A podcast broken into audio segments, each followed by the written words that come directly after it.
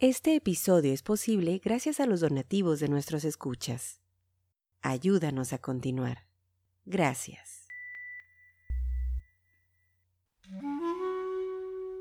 Esto es el podcast de historiografía mexicana. Un espacio para la lectura en voz alta, para los libros de historia de México. Conduce Pedro César Beas.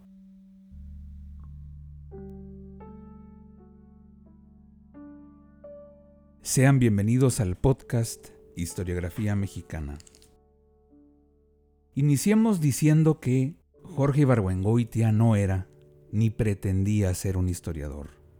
Narrador, ensayista y novelista, Ibargüengoitia dinamitó la historia de México con su finísimo y filoso sarcasmo. Él mismo decía que la historia de México que se enseña es aburrida, no por culpa de los acontecimientos, que son variados e interesantes, sino porque los que le escriben están más interesados en justificar el presente que en el pasado mismo. Los textos de Ibargüengoitia sirven, entre muchas otras cosas, para echar un vistazo a la historia de los gobernantes mexicanos. Con ironía y humor negro, el escritor nacido en Guanajuato en 1928 criticó como pocos a la clase política del siglo XX, a los personajes de la revolución y posrevolución, al PRI, al partido que dominó el espacio público durante más de 70 años en el siglo pasado. Habrá que, pues decirlo claro y que nos disculpen nuestros colegas estudiosos de la historia. Los textos periodísticos o las novelas de Ibargüengoitia muchas veces sirven más para entender los excesos sin sentidos, desplantes o descaros de los hombres y mujeres en el poder, que los formales trabajos con su ineludible aparato crítico de muchos historiadores profesionales. La literatura es una fuente para la historia, para la historia de la vida cotidiana, de las mentalidades. En este podcast hemos dado espacio a un puñado de cuadros de costumbres, desde luego del siglo XIX, y ha sido así porque estos funcionan como una ventana al pasado, a través de la cual podemos acercarnos al lenguaje, los valores, la moral, los intereses de un mundo que no existe ya. Pues lo mismo con la obra de Ibargüengoitia. A través de ella podemos mirar con ironía nuestra realidad, nuestro pasado más cercano. Gran parte de su crítica, desgraciadamente, sigue vigente. Basta cambiar algunos nombres y algunas fechas, e Ibargüengoitia podría estar hablando de los gobernantes de este siglo XXI, que como bien sabemos se parecen y bastante a los del anterior. Vamos pues a la lectura en voz alta, dos textos de Jorge Ibargüengoitia, ambos aparecen en Instrucciones para vivir en México. El primero, Organización de festejos, el lado bueno de los próceres. El segundo, programa de festejos, aniversarios cívicos. Nuestro agradecimiento a quienes hacen posible estos episodios con sus amables donaciones. Sean bienvenidos al podcast Historiografía Mexicana.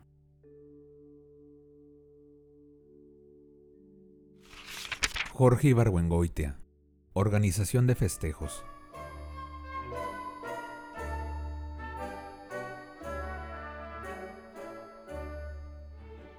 Una de las grandes frustraciones de mi vida es que nadie me haya invitado nunca a formar parte de uno de esos comités que se encargan de inventar los festejos con que se va a conmemorar algún aniversario cívico, el del natalicio de algún prócer o el de la muerte de algún héroe. Me imagino que mandarán a uno invitación por mano de motociclista y que un rato después hay que presentarse en el despacho de algún alto funcionario, no habrá que hacer antesala, en donde se reunirá uno con éste y los demás miembros del comité. Supongo que en estos casos el alto funcionario ha de decir, Aquí tienen su prócer. Los festejos no deben costar más de X millones. El señor presidente está muy interesado en hacer resaltar, sobre todo, la honradez prueba de bomba y el sentido de responsabilidad heroico del conmemorado. No quiere danzantes en el zócalo. Espera un anteproyecto en 15 días. Los miembros del comité han de salir de esta reunión desorientados. La mayoría apenas se conoce, algunos se detestan entre sí. Unos de ellos se saben la historia del festejado al dedillo por haber escrito 30 años antes un opúsculo sobre su vida. Otros, sin estar muy seguros de los detalles históricos, se mecieron entre los brazos del patricio y jalonearon los botones de su levita pesada. Otros más no lo conocen más que en estatua, pero por disímbolos que sean los miembros del comité, tienen algo en común, que son las ganas de quedar bien con quien acaba de darles el encargo y la esperanza de presentarse a los 15 días con un proyecto que le parezca genial. Por esta razón, saliendo del despacho en donde acaba de constituirse el comité, los miembros de éste, si tienen cuenta de gastos vigentes desde ese momento, se irán luego luego a un restaurante a meditar. En las horas que siguen, tratará cada uno de poner a consideración de los lemas los productos más granados de su intelecto. Si a mí me invitaran a formar parte de uno de estos comités, yo trataría, para abrir boca, de ponerme de acuerdo con mis compañeros sobre qué clase de personaje era el festejado, es decir, de unificar su imagen. Supongamos que se trata de conmemorar a un general al que después de una larguísima carrera opaca le tocó perder gloriosamente una de las batallas decisivas en la historia de nuestra patria. ¿Qué hacer? Desde luego, inventarle una frase célebre que ponga de manifiesto la entereza de su ánimo ante la derrota total. Algo así como... Nos pegaron, pero no nos vencieron. Mañana será otro día. O bien una frase que contenga la evidencia de que nuestro héroe no fue responsable de la derrota, sino que la culpa la tuvo la caballería, la intendencia o el cuerpo de mensajeros. Por ejemplo, inventar algo que supuestamente el conmemorado dijo al enemigo al deponer las armas. Si la caballería no anduviera por las lomas, estarían ustedes corriendo como conejos. Hay que tener mucho cuidado al inventar estas frases célebres, porque aparecerán en letras de oro en los pedestales de todas las estatuas que se erijan en el año en cuestión. Si el festejado fue marido y padre modelo, o si tuvo amores con todo un coro de segundas tiples y tenía por lema para la educación de sus hijos el de la letra con sangre entra, son cuestiones que no nos importan. Como tampoco nos importa si le gustaban los perros o era afecto a leer novelas de Dumas. Si tiene una frase célebre, con eso basta. Demasiados rasgos provocarían confusión. Lo mismo se aplica al aspecto físico. Para crear imagen hay que proceder por eliminación. Hay que conmemorar al prócer en un momento determinado y siempre con la misma ropa. Al fin no tiene por qué cambiarse. Hay que tener en cuenta que la calva del cura Hidalgo, la levita de Juárez y el pañuelo de Morelos son más importantes para identificar a estos personajes que su estructura ósea.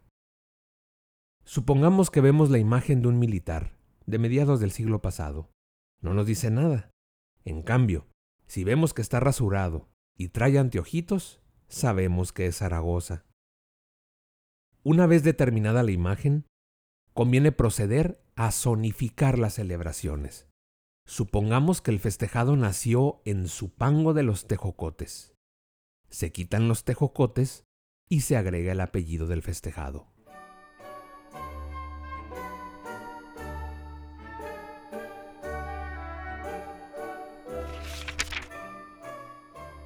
Programa de festejos. Los buenos festejos cívicos son la cosa más difícil de inventar, sobre todo si se pretenden que sean originales, solemnes, sin llegar a ser soporíficos, y que afecten positivamente a todas las capas de la población sin provocar divisiones ni enemistades. Desgraciadamente, lo primero que se les ocurre a los comités encargados de formular el programa de festejos es hacer un monumento. Es posible que haya división y que la mitad de los miembros propongan que se tumben unos árboles para erigir la estatua, mientras que la otra mitad propone que se arrase una colonia de pobres, foco de contaminación física y moral, y que se planten árboles para hacer un parque, en cuyo centro se erigirá la consabida estatua.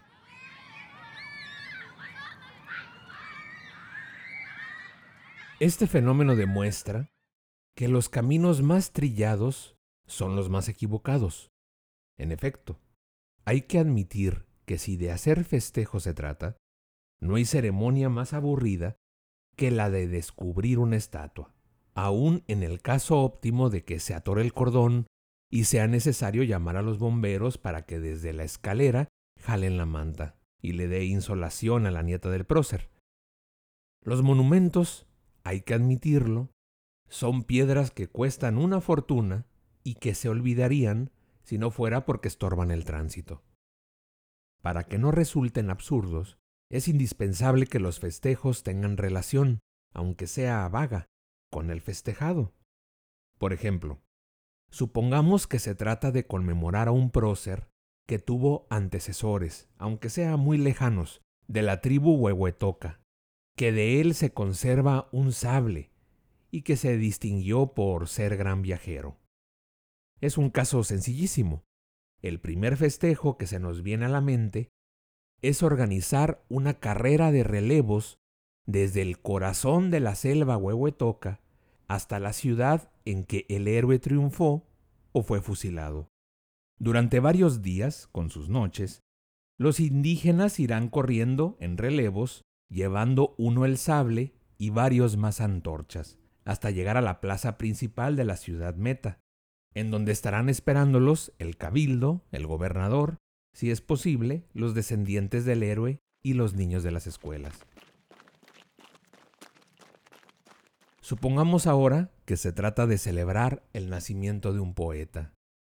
Se puede convocar para celebrarlo a un concurso de sonetos, que culmine en un encuentro internacional de poetas con delegados de Nicaragua, que se reunirán abajo de un árbol a la sombra del cual, dicen las malas lenguas, el festejado tuvo amores desafortunados. Otro procedimiento para conmemorar, que se aplica a cualquier clase de festejados, consiste en sacar los restos del cadáver de donde estén enterrados y hacerlos viajar. Si están en el lugar en el que el prócer murió, se llevan a donde nació, y si no, viceversa. Para esto, se colocan las cenizas en una urna, y ésta se traslada con mucha solemnidad en el vehículo más antiguo y más incómodo de que se pueda echar mano, que recorre la distancia entre las dos localidades históricas con un séquito formado por los burócratas de la región afectada. Una vez llegada a su destino, la urna se deposita en la capilla ardiente que se ha arreglado de antemano en el sótano de algún edificio público que resulta adecuado. Si el conmemorado es poeta, en la biblioteca municipal. Si fue político, en el palacio, etc. En donde permanecerá frente a una lamparita económica que arderá constantemente. Las ventajas de las capillas ardientes en lugares lóbregos sobre los monumentos son dos. Son más económicas y se convierten en el lugar obligado al que se conduce con engaños a la presunta víctima de una broma pesada y se le veja allí encerrada. Para terminar, quiero hacer una referencia a una circunstancia muy delicada. Si el conmemorado fue hombre de paz o bien unificador de la nación, no hay problema. Más problemático es festejar, de manera adecuada, a hombres que cambiaron el curso de la historia sin poner a la nación en peligro de que por los festejos el curso de la historia vuelva a cambiar. Si, por ejemplo, el prócer murió frente a un pelotón de soldados españoles, es evidente que la conmemoración más adecuada debería ser una matanza de españoles.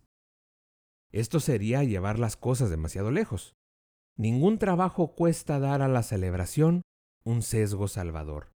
Puede pensarse en hacer arcos de triunfo sobre todos los caminos que recorrió el fusilado y adornar cada uno con un letrero que diga La ruta del paredón. Jorge Ibargüengoitia. Escucha todos nuestros episodios en historiografiamexicana.com.